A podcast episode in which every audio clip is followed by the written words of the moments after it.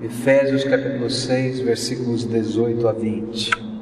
Diz assim a palavra do Senhor: Com toda oração e súplica, orando em todo tempo no Espírito, e para o mesmo fim, vigiando com toda perseverança e súplica por todos os santos, e por mim, para que me seja dada a palavra no abrir da minha boca para com intrepidez fazer conhecido o mistério do Evangelho, pelo qual sou embaixador em cadeias, para que nele eu tenha coragem para falar como devo falar. Nesses versículos 18 a 20, Paulo vai falar sobre algo que transcende a armadura, sobre alguma coisa que envolve todo soldado. Tentando explicar esse texto, eu usei a ilustração de um filme antigo, né, que eu assistia quando adolescente, que era Perdidos no Espaço. Faz tempo, se eu não me engano, o seriado ainda era branco e preto, né? nem colorido, a primeira série era branco e preto. Gente, lá naquele seriado tinha lá a nave espacial perdida, não é? Que caía lá num planeta diferente, estranho, mas aquela nave tinha um campo de força. E quando eles ligavam aquele campo de força, parece que ninguém conseguia entrar naquela área delimitada. E quando eu estava estudando esses versículos, essa foi a imagem que veio. Deus não está falando de uma peça da armadura, mas Deus está falando de uma energia, de um poder, de uma graça que envolve o servo de Deus e que nós precisamos aprender a desfrutar da bênção que esta graça que é a liberdade, a oportunidade de adentrar ao trono de Deus através das orações que cada um de nós possuímos. Você já pensou? Você pode ter a qualquer instante, a qualquer momento, um contato direto, imediato, não passa por telefonista, não passa por secretária, não passa por qualquer outro é, obstáculo, você fala direto com o Todo-Poderoso, com o Senhor dos Senhores, com o Rei dos Reis, aquele que domina todo o universo, aquele que com a palavra da sua boca criou os céus e a terra, mais nada, ele deu uma ordem e as coisas aconteceram. Esse é o poder da oração. Isso é tremenda obra que Deus coloca diante de nós, a abertura que Ele coloca diante de nós. E aí então o apóstolo Paulo começa a nos apresentar alguns princípios sobre a oração, de como nós devemos viver a oração. Todo tempo é tempo de oração, verso 18: com toda oração e súplica em todo tempo. Todo tempo é tempo de orar toda ocasião é ocasião para orar, ainda que a oração exija e peça um tempo específico na nossa vida, ainda que a oração peça disciplina para a gente cumprir esse tempo consagrado ao Senhor.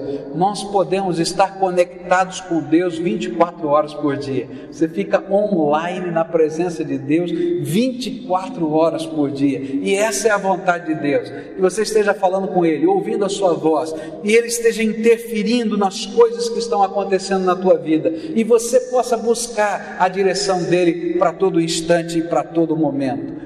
Toda ocasião é ocasião para orar. Nós não só oramos quando as coisas são complicadas e difíceis, mas nós oramos todo o tempo, porque em cada momento em que estamos orando, descobrimos uma nova faceta da oração. Quando estamos alegres, celebramos na presença de Deus louvores. Quando estamos tristes, buscamos de Deus orientação, intervenção e consolação. Todo tempo é tempo para orar. A segunda coisa que aprendemos com o apóstolo Paulo é que a oração precisa ser feita no Espírito. E essa expressão, com toda oração e súplica, orando em todo tempo no Espírito. E a ideia que o apóstolo Paulo nos dá é que a oração precisa ser ajudada, ela precisa ser trabalhada dentro de nós através do Espírito Santo. O Espírito Santo não somente nos ajuda a orar como convém, mas quando a gente não consegue orar, não sabe como orar, até com gemidos inexprimíveis que eu não estou nem entendendo, Ele ora a nosso favor. Lá em Judas, versículo 20, nós aprendemos que podemos ser guiados pelo Espírito Santo nas nossas orações. Jesus também ensinou como isso acontece, lá em João 16, versículos 7 a 15, quando ele vai falando da obra do Espírito Santo. Quando nós oramos com a intermediação do Espírito, é o Espírito que nos convence do pecado e ele nos ajuda então a viver o que é a verdadeira confissão de pecados, porque confissão de pecado não é simplesmente a gente viver uma prática de penitência num culto, mas a gente se enxergar como Deus está nos vendo, e Ele então trabalha isso no nosso coração. É Ele quem nos dá convicção de vitória sobre Satanás, porque o Espírito Santo é que está declarando e está testificando ao nosso coração que o nosso inimigo já foi derrotado e nós estamos caminhando no nome de Jesus, e então nós somos capazes de enxergar com os olhos da fé o que Deus vai fazer, porque o Espírito Santo testifica essas coisas no nosso coração. Nós aprendemos também lá em João 16 que quando oramos nessa intermediação do Espírito, é Ele quem nos ajuda a compreender as verdades de Deus e aplica estas verdades à nossa vida nesses momentos de oração é quando o Espírito Santo vai falando conosco e vai aplicando a vontade de Deus na nossa vida, e ele vai mostrando qual é a vontade específica de Deus para o nosso caminhar. É Ele, o Espírito Santo, quem revela o que Deus está por fazer. Jesus disse lá em João 16 que se ele falasse tudo o que ele tinha para dizer aos discípulos, eles não estavam preparados para ouvir. E então que ele subiria ao céu, mandaria o seu Espírito, e esse Espírito Santo seria o companheiro, o auxiliador, o consolador, que estaria mostrando, ensinando e revelando coisas que eles ainda não conheciam. E é assim que o Espírito Santo trabalha. E aprendemos também que quando oramos assim, mediados pelo Espírito, é o Espírito Santo quem nos ensina a glorificar ao Pai. E aprendemos que ninguém pode glorificar ao Pai se o Espírito Santo não colocar a glorificação do Pai no nosso coração.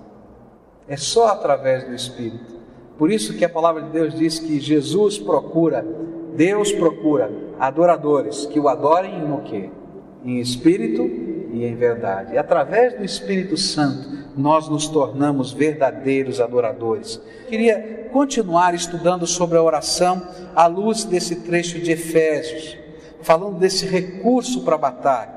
E a terceira coisa que o apóstolo Paulo vai ensinar é que a oração precisa ser feita em unidade.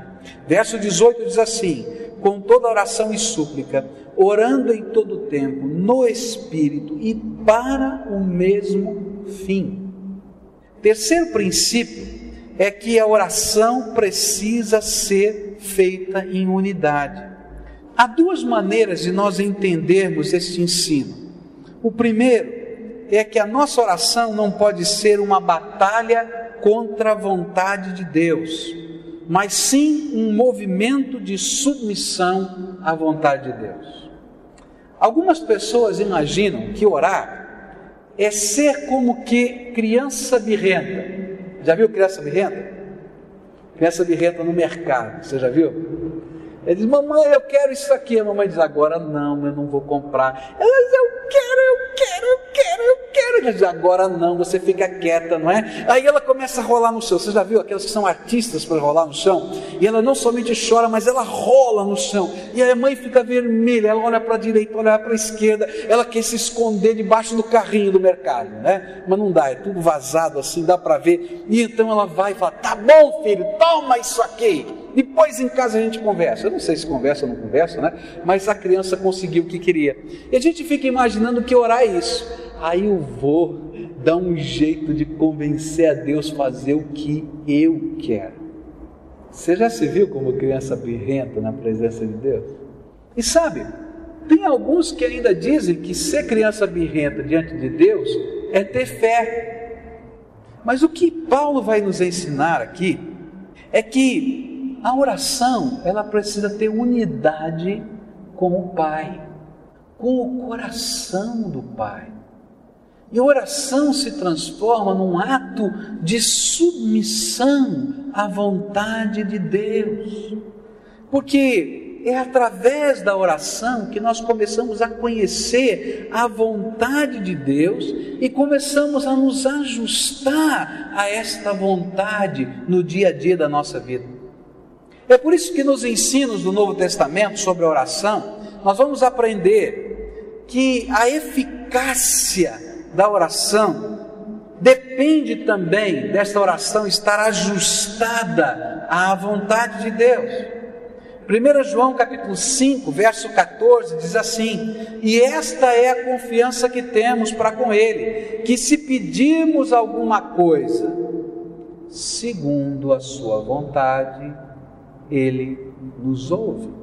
A palavra de Deus vai dizer que algumas orações não são atendidas porque nós pedimos mal porque pedimos coisas que são simplesmente para o nosso deleite ou para o nosso orgulho, para o nosso prazer e que estão desconectadas do propósito supremo de Deus.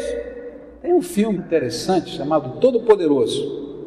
E tem uma cena muito interessante naquele filme, né? onde a ideia é que Deus né, deu poderes a alguém para responder às orações. E ele então começa a receber no computador dele os e-mails das orações. E começa a dar muito trabalho esse negócio de ficar olhando a oração e ver se pode, se não pode, se atende, não atende. Então, ele faz um comando universal. Sim para todas as orações. E de repente começa uma catástrofe no mundo. Coisa acontecendo aqui, quebrando lá, arrebentando aqui, arrebentando lá. E ele diz: Puxa, mas eu quis só fazer o bem. Eu disse sim para todo mundo. Porque quando às vezes a gente está pedindo algumas coisas, a gente está pedindo coisas que a gente não sabe o que está pedindo. E Deus não nos dá algo que é ruim. Você daria para o seu filho algo que é ruim? E é por isso que na oração a gente vai aprender a se conectar à unidade da vontade de Deus. Romanos 12, versículos 1 e 2 vai dizer assim: Rogo-vos, pois, irmãos, pelas misericórdias de Deus, que apresenteis os vossos corpos por sacrifício vivo, santo e agradável a Deus, que é o vosso culto racional. E não vos conformeis com este século, mas transformai-vos pela renovação da vossa mente, para que experimenteis qual seja a boa, agradável e perfeita vontade de Deus. Quando nós estamos orando em unidade com Deus, com a Sua vontade, nós vamos entender, vamos descobrir que a vontade de Deus é boa, que a vontade de Deus é perfeita, que a vontade de Deus é agradável, porque a vontade de Deus é o melhor. E se eu posso ter o melhor, e se Deus pode me dar o melhor, por que, que Ele vai me dar o pior? Jesus ensinou isso através de uma parábola, dizendo que o pai não daria uma cobra ao seu filho mesmo que o senso de percepção do filho o fizesse imaginar que aquilo era um peixe.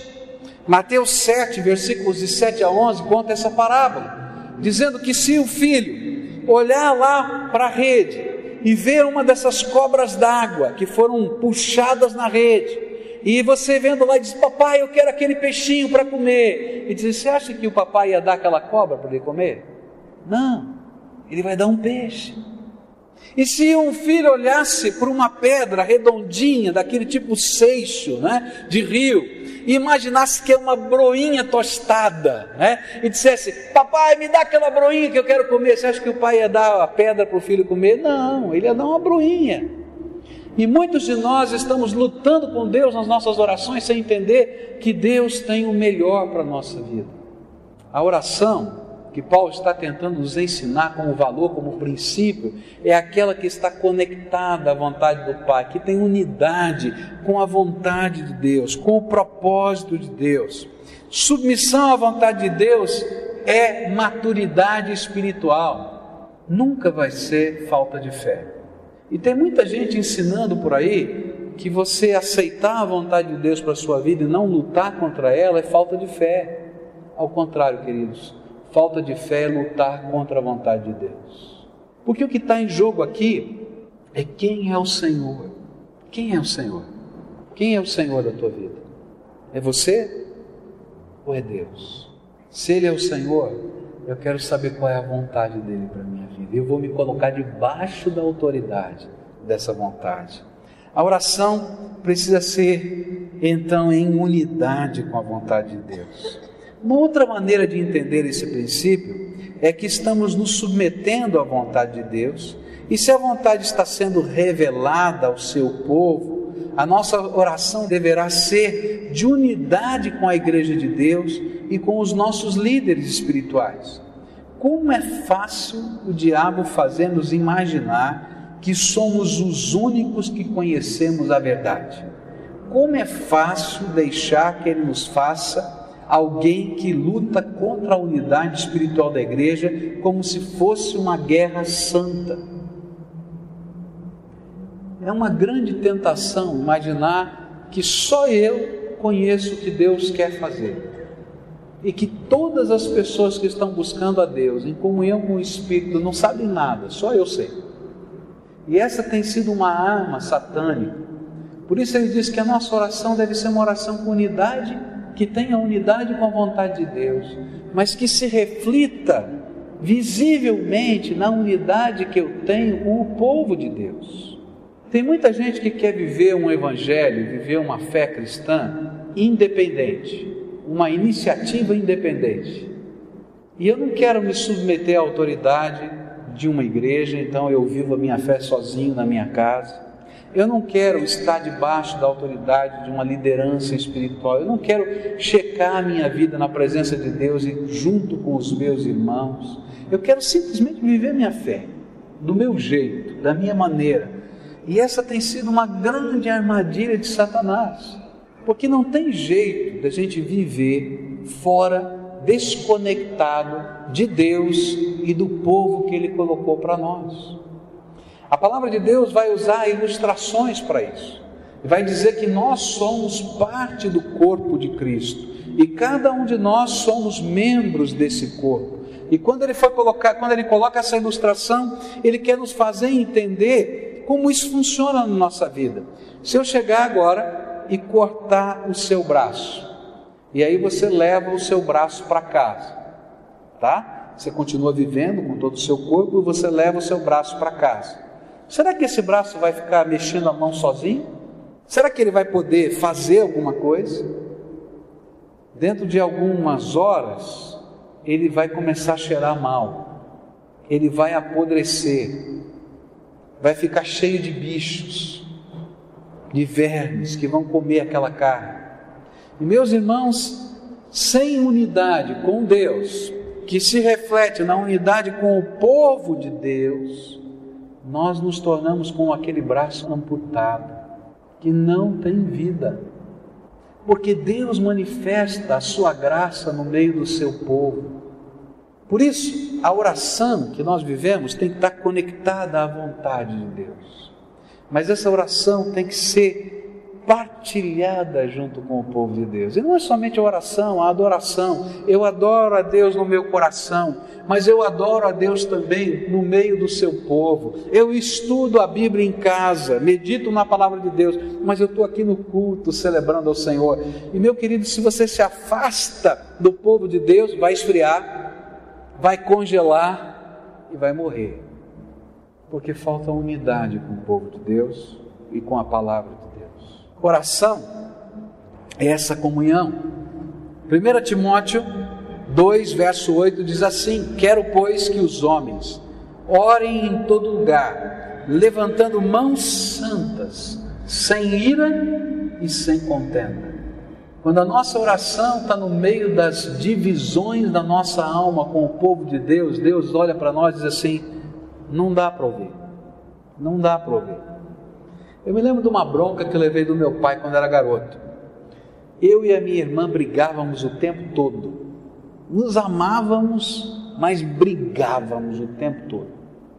E cada um ia para o papai e dizia: Ó oh, papai, olha, fulano fez isso, mamãe, isso aqui. E o tempo todo para papai e mamãe dar um jeito lá para poder resolver. E um dia meu pai cansou e falou: Sabe uma coisa? Não quero saber, não quero ouvir. Você está de castigo e você também está de castigo. Mas não é culpa dele, não, a culpa dele é aquela confusão toda. Vocês dois estão de castigo.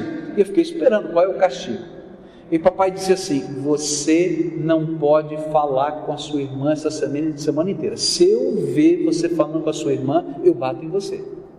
E disse para mim, se eu ver você falando com seu irmão, eu vou bater em você. Esse é o castigo. Pode fazer o que você quiser, mas vocês não podem mais conversar. E aí então um foi para cada canto, né? E daí o papai foi embora, a gente olhava e dava risada um para o outro. Né?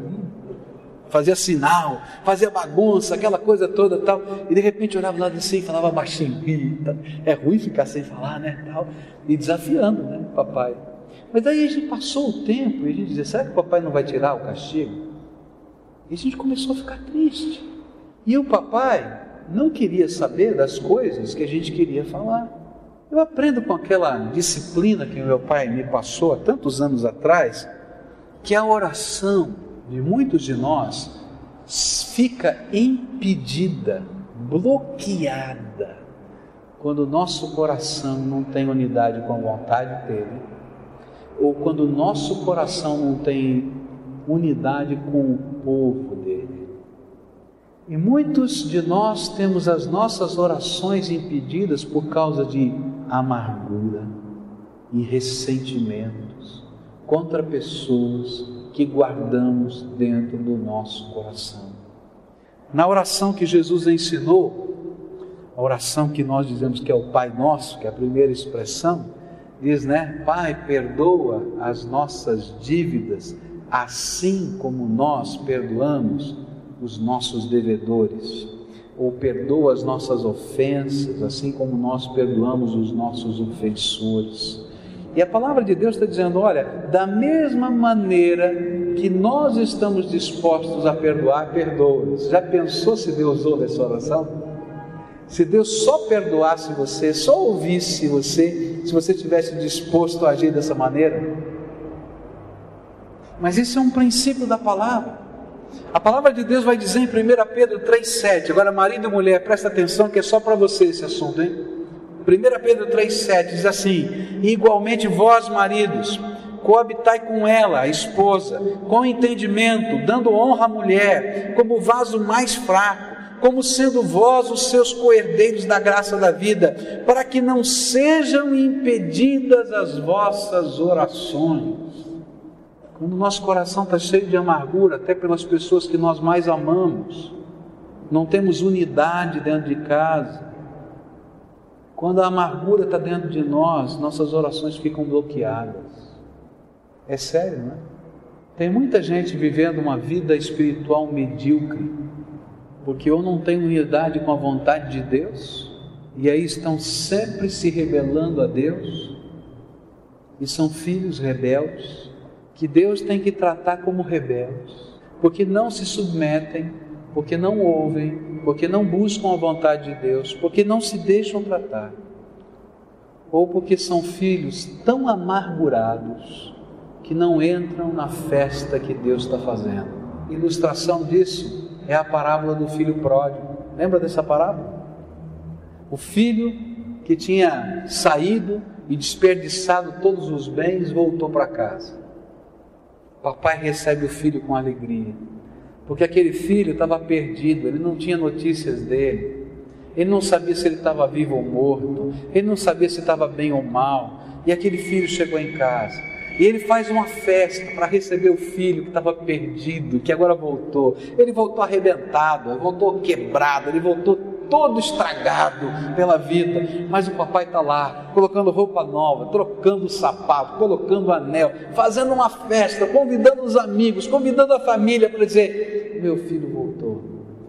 Mas tem um filho que não entra dentro de casa, que é o filho mais velho, que chega na porta da festa e diz: que, que é isso que está acontecendo? Diz: O seu pai está fazendo uma festa porque o seu filho, aquele filho, voltou.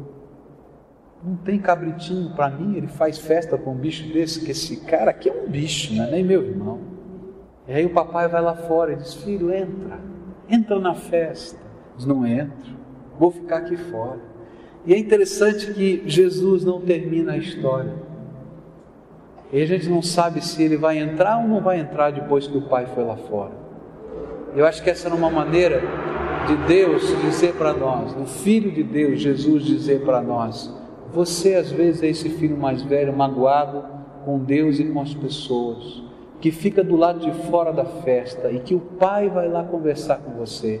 você tem duas oportunidades: continuar o resto da vida triste, angustiado do lado de fora da casa, ou entrar na festa e usufruir da alegria de todo o povo de Deus. O que é que tem impedido você de se submeter à vontade do Pai? Quais são as barreiras com pessoas que existem na tua vida que têm tirado a sua alegria espiritual? Eu queria dizer para você: entra na festa. O Senhor está aqui dizendo: vem, entra, entra na comunhão. E os outros? Deixa o Pai tratar os outros. Você crê que Ele é sábio? Você crê que Ele é poderoso?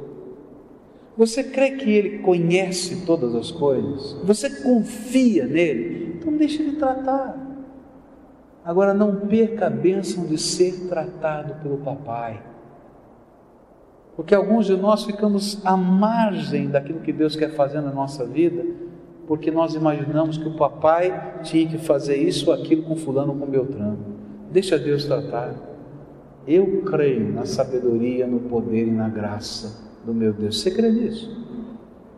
Outro princípio que a palavra de Deus vai nos apresentar sobre a oração é que a oração deve ser feita em vigilância. Verso 18 diz ainda: com toda oração e súplica, orando em todo tempo no Espírito, para o mesmo fim, vigiando com toda perseverança e súplica por todos os santos. O quarto princípio que Paulo nos ensina sobre a oração é vigilância. Todo soldado precisa ser vigilante. O soldado que não é vigilante vai levar um tiro. Não é assim? Na batalha não é assim? E a grande imagem que está por trás é que a sentinela, em sua vigilância, deve ser capaz de discernir o seu ambiente para saber se a vegetação à sua volta é vegetação mesmo ou é camuflagem do inimigo. E ele tem que estar prestando atenção para ver: opa, aquele matinho não estava lá. O que, que ele está fazendo aqui agora? e ele começa a discernir entre as coisas que ele está enxergando. O que Paulo está nos ensinar é que devemos usar as nossas orações como meios de discernir a vida, as circunstâncias, boas ou más. E é através da vigilância em oração que podemos discernir todas as questões da vida. Foi isso que o Senhor Jesus recomendou. Ele disse: Jesus terminou dizendo, Lucas 21, verso 34: Fiquem alertas, não deixem que as festas, ou as bebedeiras, ou os problemas desta vida façam vocês ficarem tão ocupados que aquele dia pegue vocês de surpresa, como se fosse uma armadilha, pois ele cairá sobre todos no mundo inteiro. Portanto, fiquem vigiando e orem sempre a fim de poderem escapar de tudo o que vai acontecer e poderem estar de pé na presença do Filho do Homem quando ele vier. O que nos impede de vigiar? E o que nos impede de discernir a vida através da oração? É quando Satanás entulha a nossa vida. Essa é uma tática do diabo, entulhar nossa vida. Ele joga tanta coisa, tanta coisa, tanta coisa que você não tem tempo para estar na presença de Deus. E aí a gente fica intoxicado pelo tanto de coisas que tem, que não tem tempo para refletir a vida, a vontade de Deus, os valores de Deus e discernir as coisas que estão acontecendo à luz da palavra de Deus e orar especificamente, batalhando nessas coisas. Jesus disse: Olha, algumas pessoas não vão discernir o dia, nem a hora, nem as coisas, porque estarão tão cheios de coisas da vida que não vão poder, não vão perceber. Outra maneira de Satanás tirarmos a capacidade vigilante é quando ele nos intoxica e nós perdemos a capacidade de discernir porque algo controla a nossa mente. E geralmente são pecados, vícios ou desejos. E aí a gente fica tão consumido por aquilo que a gente não consegue imaginar ou sequer se submeter à vontade de Deus. Há uma estratégia de Satanás que a Bíblia chama de fortalezas da mente. As fortalezas da mente são maneiras pelas quais Satanás coloca obstáculos dentro da nossa mente, como se fosse impossível como se nós fôssemos totalmente incapazes, mesmo com a intervenção de Deus, de haver qualquer tipo de transformação. E nós nos tornamos pessoas obcecadas por algumas coisas. Às vezes são vícios, às vezes são desejos ardentes, às vezes são sentimentos, às vezes são até amarguras, são fortalezas de Satanás. E nós ficando intoxicados, não somos capazes de discernir as coisas que estão acontecendo. Se você está intoxicado por uma amargura, não importa que o outro tenha uma boa intenção, você sempre vai julgar aquele outro à luz da sua amargura. Não é verdade? Se você está intoxicado por algum tipo de sentimento lá, incontrolável dentro de você, compulsivo, você começa a enxergar a vida à luz daquele sentimento e começa a fazer um monte de bobagem na vida, porque você está perdendo o discernimento. Você já viu os gastadores compulsivos? Uma vez eu estava atendendo uma família que estava com um problema. A moça, filha, tinha mais de 20 anos de idade, ela era cleptomaníaca. Ela disse: Olha, pastor, tem um problema eu entro nos lugares e me vem uma compulsão tão grande e eu roubo. Eu não preciso, mas eu roubo. Eu vou no mercado, eu olho para a direita, para a esquerda, pego alguma coisa da prateleira, ponho dentro do casaco. E aí começou a falar um monte de coisa que essa pessoa fazia. Já tinha feito tratamento, já tinha feito terapia. Será que Deus pode fazer alguma coisa na minha vida? E é interessante que a gente está tão intoxicado por estas coisas que a gente não crê nem no poder de Deus. E eu disse para ela: Você crê? Você está disposta a se submeter ao jeito de Deus tratar as coisas? Eu disse: Olha, pastor, eu quero me livrar desse negócio. Aí eu chamei o papai dela, a mamãe dela, e disse assim: Olha, vocês estão dispostos a deixarem a sua filha se submeter ao jeito de Deus tratar as coisas? Eu disse: Claro, pastor, nós queremos ver a nossa filha. Então tá bom. Aí disse para a menina: Você vai para casa vai comprar umas folhas de papel maço, tá? E você vai orar e vai pedir para Deus te ajudar a lembrar tudo que você roubou. Eu falei, Ih, pastor, eu não sei se eu vou conseguir, é muito esse negócio, é muito. E ela começou, escreveu folhas e folhas de papel maço. Aí veio lá para o atendimento. Eu disse: Você escreveu? Ó, oh, pastor, eu não sei se é tudo, mas eu tentei lembrar, pedi para Deus, fiz essa lista toda. Muito bem. Então agora peguei a palavra e disse: Olha, você vai fazer o que a palavra de Deus ensina. Você vai começar a voltar a lugar por lugar desse que você roubou. Vai pegar da sua casa, se você ainda tem o que você roubou, vai devolver. E se a pessoa não aceitar, e provavelmente não aceita, porque já está muito usado, você ainda vai restituir em dinheiro. E de preferência você deixa o que roubou lá e paga além, como uma indenização. Ih, pastor, mas é complicado. Você quer ser curado? Quer fazer do jeito de Deus? Se submeta àquilo que Deus tem. E ela começou a voltar. Aquela primeira semana foi horrível. Ela ouviu tanta coisa. Alguns donos olhavam e diziam, mas você isso, aquilo, eu tinha que ouvir, é verdade, eu sou isso mesmo. E foi, foi, foi. Em uma semana ela não tinha mais dinheiro no banco. Tinha acabado todo o dinheiro dela. Trabalhava numa empresa, tinha um bom salário, mas já tinha acabado tudo. Disse, pastor, mas eu não tenho mais dinheiro. Eu falei, tem. Você não tem um carro? Ô oh, pastor, mas é meu carro. Eu falei, não, não é teu enquanto você não pagar o que você deve. Você não roubou? Paga. Mas eu preciso vender meu carro. Você vai falar para o seu pai ajudar você a vender o carro para você pagar o que você deve. Mas pastor, não dá para mim fazer uma prestação? Não, você não quer ser curada? Vai, faz do jeito de Deus. E aí sabe o que aconteceu? A família ficou empolvorosa. Pastor, mas o carro da menina, como é que ela vai trabalhar aqui? Como é que vai ser? Ó, oh, minha filha, você quer curar tua filha? Não quer? Faz do jeito de Deus. Vender o carro. E disse: Olha, e vende rápido, hein, porque é urgente esse negócio. Venderam. E o dinheiro do carro foi todinho, meus irmãos, para pagar aquilo que estava lá. Mas sabe o que aconteceu? A mente que estava intoxicada foi livre. Hoje essa moça é casada, tem três filhos, é empresária, dirige uma empresa e nunca mais teve problema de desvio de dinheiro nem de honestidade. porque a gente deixa Deus tirar o entulho de Satanás que está dentro da nossa vida. O entulho, às vezes, são coisas que consomem o nosso tempo, mas o entulho são como que ídolos que parecem que a nossa vida não existe se nós abrirmos mãos deles. E às vezes Deus tem que quebrar esses ídolos e mostrar para você que eles não valem nada. O fato do desejo daquela menina de ter e de possuir as coisas não significava nada. Existiam tantas outras coisas que eram mais importantes e Deus teve que mostrar isso para ela. Essa moça é uma moça tremendamente bem-sucedida, mas hoje ela pode ser bem-sucedida porque o Senhor pode abençoá-la, inclusive materialmente, porque os bens materiais deixaram de ser os deuses da sua vida.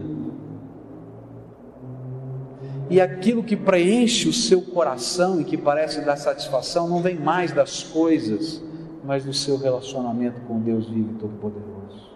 Cuidado, porque às vezes a nossa percepção da vida está intoxicada. A gente só enxerga uma coisa na vida.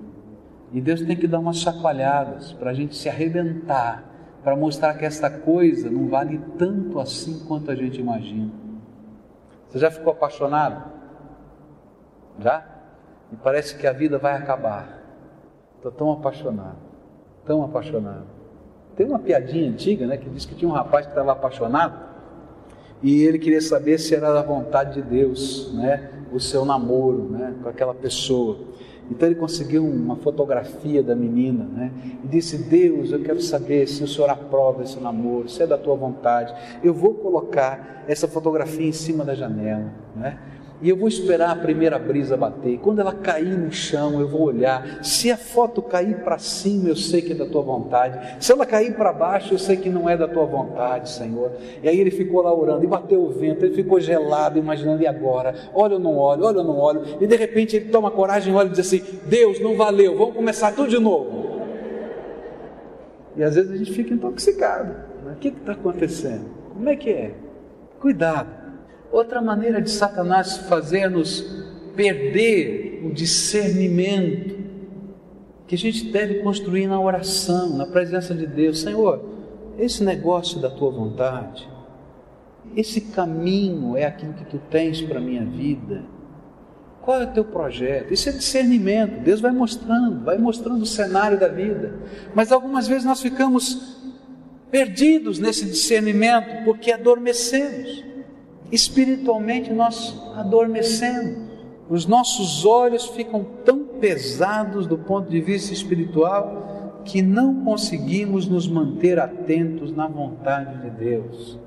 E nós nos tornamos pessoas adormecidas na fé, no compromisso, na busca da vontade de Deus e no poder de Deus. Eu acho que um dos maiores problemas da vida cristã é que muitos crentes não têm capacidade de discernir a vida, ou porque estão entulhados, ou porque estão intoxicados, ou porque adormeceram espiritualmente. São crentes, amam o Senhor Jesus, mas as suas vidas estão tão vazias e às vezes se metem em cada enrascada porque não são capazes de discernir as coisas de Deus. É tão triste quando a gente vê um crente adormecido espiritualmente, especialmente quando a gente entende o que Deus está fazendo na sua vida, como a graça de Deus se derramou sobre o seu coração, e de repente a gente está adormecido. E a gente não deixa Deus fazer o que Ele quer fazer na nossa vida porque dormimos espiritualmente. E as coisas estão acontecendo diante dos nossos olhos e a gente não percebe as coisas espirituais. Quantos são esses crentes que estão entrando pelos perigos dessa vida, pelas tentações, até pelas armadilhas de Satanás, e às vezes até com ingenuidade são levados para o mal. Alguns estão sendo levados para falsas doutrinas. Tem um povo aqui na nossa cidade dizendo que está pregando o Evangelho, mas não crê na Bíblia inteira. Separa só as cartas de Paulo para dizer que é a Bíblia, o resto não é Bíblia. Negócio esquisito, né? E olha, tem gente, membros de igrejas, que estão lá. Diz assim, mas como é que pode? Você não sabe que a Bíblia toda é a palavra de Deus? Não, não, é só isso aqui. uns negócios estranhos. A gente vê alguns irmãos, nossos queridos batalhadores na fé, que de repente começam a se corromper com amizades, com relacionamentos que desviam do projeto e do propósito de Deus e ficam tão envolvidos nessas coisas que perdem o seu senso de valor. Alguns crentes que entram em negócios que são verdadeira escravidão e que imaginam que está fazendo o melhor para a sua família e de repente estão arrebentando a sua família com esses negócios. Alguns que estão carregando tanto entulho que Deus não espera que você carregue, simplesmente porque adormeceram espiritualmente. Foi por isso que no dia mais crítico da vida de Jesus, lá no jardim do Getsemane, Jesus ensinou os seus discípulos: vigiai e orai, para que não entreis em tentação. O espírito, na verdade, está pronto, mas a carne é fraca. Como é que você tem vigiado? Como é que você tem trazido a presença do Senhor em oração todas as coisas para que Ele possa ajudá-lo a discernir? Você apresenta ao Senhor os seus negócios para que Ele ensine você nos negócios. Olha, gente, eu não compro um carro, não vendo um carro, não compro uma casa, não vendo uma casa, eu não faço nenhum negócio, nenhum imóvel da minha casa, sem dobrar o meu joelho e perguntar se é da vontade de Deus. Algumas pessoas dizem que eu sou radical demais. Talvez eu seja, mas se eu tenho o melhor conselheiro do mundo, sou bobo de não perguntar? Ele me fala, ele me mostra. Tolice minha se não perguntar. Não é verdade? E como é bom quando a gente pode discernir as coisas. Em algumas ocasiões Deus disse não. Eu estava uma vez querendo comprar um carro, eu tinha dinheiro da entrada, gostei do carro, dava para entrar no financiamento. E aí Deus disse: Não, não é hora de comprar o carro. Aí fiquei meio buchinho, tem que confessar, eu fiquei meio buchinho, né? Olhamos um para o outro assim, mas Deus é tremendo. Dois meses depois, meu sogro ficou desempregado passou uma grande necessidade. E nós ajudamos a nossa família com muita alegria. Agora, se eu tivesse me metido naquela dívida, eu não tinha como ajudar a minha família. E que alegria foi entender depois de dois meses a sabedoria de Deus. Ah, Pai, obrigado, hein? Se eu fosse agir só pela minha sabedoria, eu teria feito. Mas discernir a vida é deixar Deus entrar em todas as áreas, para que o cenário da nossa vida seja avaliado, discernido pelo Senhor. E nós, em unidade com a vontade de Deus, vamos ver coisas tremendas de Deus acontecendo.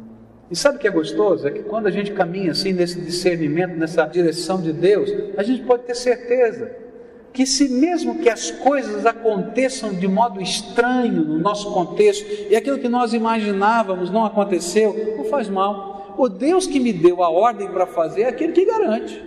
E eu vou confiar na graça dele. E essa é uma coisa tão tremenda da graça de Deus. E aí, os seus negócios estão debaixo da vontade de Deus? E o seu coração, o seu afeto, eu queria falar para os jovens que estão aqui, para os adolescentes que estão aqui, para os solteiros que estão aqui.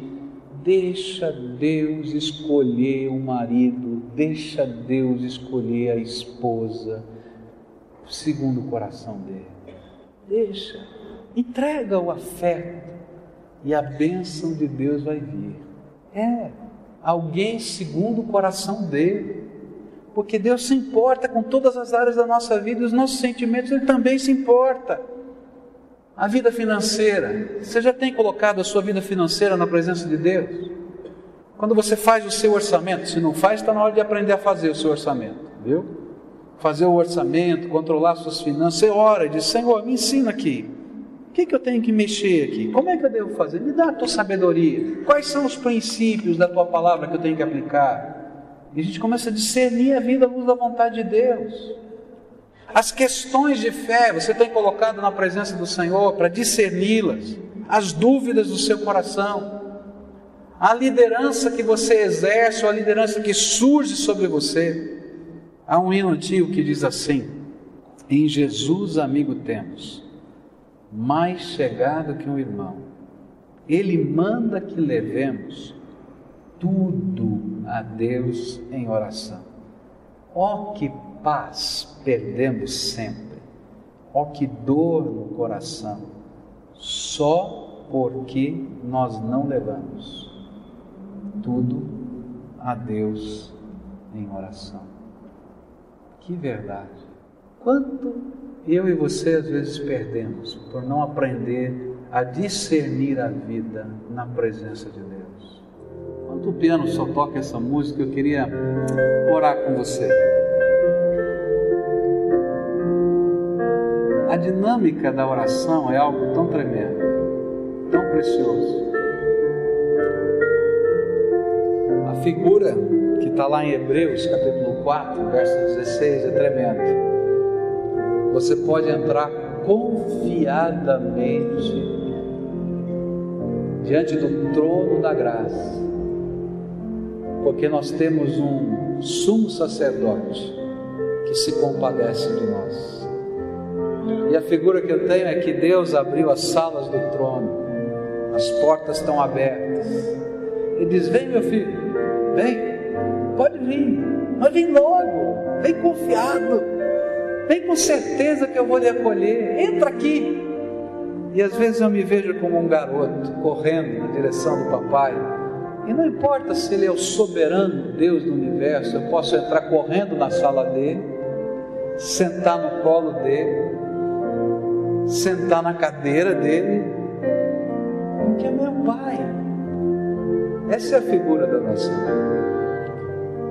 Mas na minha vida, Satanás tem tentado roubar de mim muitas vezes, ou entulhando a minha vida, ou intoxicando a minha mente, ou colocando alguma coisa que eu não perceba as armadilhas que ele bota eu queria convidar você a entrar nesse trono. Pode entrar levando todo o peso, toda a angústia, todo o medo, todo o desespero, toda coisa impossível, toda coisa grandiosa demais que você acha que não tem jeito. Pode entrar, porque Deus falou: olha, pode entrar confiadamente no meu trono, na sala do meu trono. Agora, deixa lá todo o peso, todo o entulho, tudo que tem impedido você de ter unidade com a vontade de Deus. E deixa que Ele seja Senhor da tua vida. Porque só tem sentido a nossa fé se a gente aprender a andar debaixo da autoridade, do poder e da graça do nosso Salvador. Creio que Deus hoje vai fazer milagres aqui hoje. Não porque o pregador é poderoso para orar, eu sou de carne e osso, pecador. À medida que eu prego essa palavra, o Espírito Santo mostra os meus erros, os meus defeitos, assim como mostra para você. Mas porque a gente vai entrar no trono da graça, a gente vai entrar nessa sala do trono, e aquele que é poderoso, que é Senhor, é aquele que vai nos acolher. Se você tem um vício que está obstruindo a tua vida, hoje você vai deixar lá no, no altar de Deus. Se você tem uma compulsão que está consumindo a tua vida, você vai deixar no altar de Deus. Se você tem uma escravidão, seja ela de que forma for, você vai deixar no altar de Deus. Se você tem alguma coisa que está entulhando a tua vida, você vai trazer pesado, porque entulho é pesado, vai largar lá no altar de Deus e vai sair leve daqui, em nome de Jesus. E você vai deixar não somente coisas, mas a sua vida no altar de Deus. Porque só tem sentido a gente aprender a orar se a gente entender que cada vez que eu oro, eu sento no colo do meu pai, eu o abraço, eu sou beijado por ele, eu o beijo e nós conversamos da intimidade dos nossos corações. E os seus conselhos são bênção na minha vida. Se o Espírito Santo hoje, nessa hora, testifica o teu coração, dizendo: Olha, entra na sala do trono de Deus agora, deixa aquele entulho, deixa aquela amargura, deixa aquela fortaleza que Satanás plantou na sua mente, pode deixar lá que eu vou tratar, deixa a tua vida, e olha, creia que a sala do trono está aberta só para você e que o teu pai quer te acolher. Deixa ele tratar o teu coração. Teu sentimento está machucado, coloca o sentimento. Tem medo, coloca o medo. tem necessidade de libertação, coloca a tua necessidade. Tem setas de Satanás, ah, o meu Senhor é o soberano, não tem inimigo que possa contra ele. E quando ele entra na batalha, a batalha é dele, não é minha. Ele é quem nos convida, ele é quem nos chama, é ele quem nos acolhe, é ele quem nos abençoa. Querido, o que é a coisa mais difícil na tua percepção? Começa por essa. Deixa lá no trono. Fala, papai, isso aqui é complicado para mim. Isso aqui está doendo isso aqui eu não sei lidar. Pode começar com isso. E fala do teu jeito com o papai. Papai, olha, tá tá complicado isso no meu coração, tá difícil para mim. Mas eu estou precisando ser abraçado pelo Senhor. E olha, o papai vai te abraçar. Ele vai te abraçar. Ele vai te abraçar. Pode falar. Aquilo que você tem medo, às vezes existem alguns medos consumidores sobre a nossa vida. Tem medo? Coloca o teu medo na presença do papai. Papai, estou com medo. Você lembra quando você era pequeno, corria para a cama do papai e dizia que estava com medo de alguma coisa, ou de um sonho, ou da escuridão? Papai te acolhia, você se acalmava, e depois, quem sabe, no meio da noite, sem você perceber, ele te carregava no colo, te colocava de novo na tua cama e no teu quarto. Papai, eu estou precisando que o Senhor me carregue outra vez. Querido Senhor, aqui está o teu povo, aqui estão os filhos amados, preciosos do Senhor.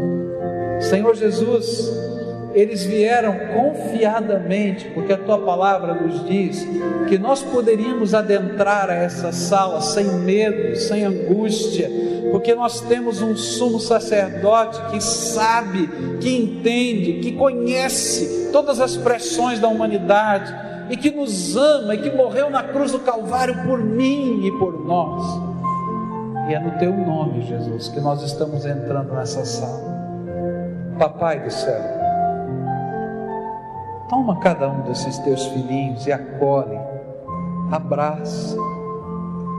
Alguns, Senhor, precisam sentir que estão sendo protegidos pelo Senhor. As portas parecem tão fechadas da vida que eles não têm esperança. Eles têm medo de sair daqui, Senhor, e encontrar a vida, e a vida vai estar tão escura que eles não consigam nem viver. Mas eu quero te pedir, acolhe, Senhor, esses teus filhinhos. E vai na frente deles e abre as portas do Senhor.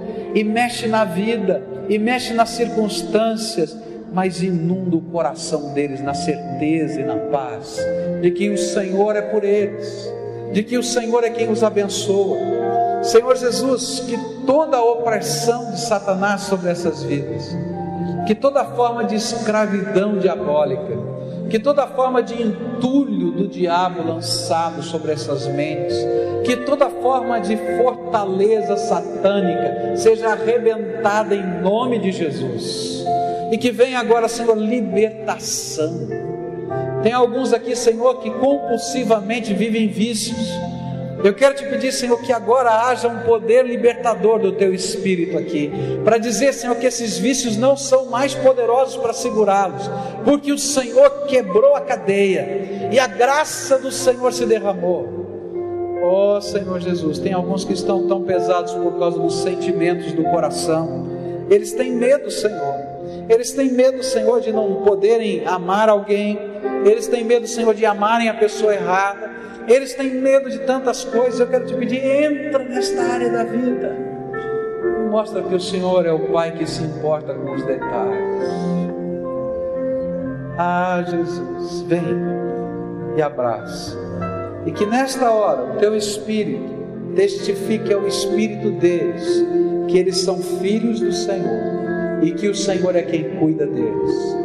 E quando eles saírem daqui e saírem para a vida, eles vão encontrar ainda circunstâncias como estão, mas que eles possam saber que o Senhor já está trabalhando e que a bênção do Senhor está chegando e que a graça do Senhor está sendo derramada e que a alegria do Senhor, por isso, possa transbordar esse coração. É no nome de Jesus que eu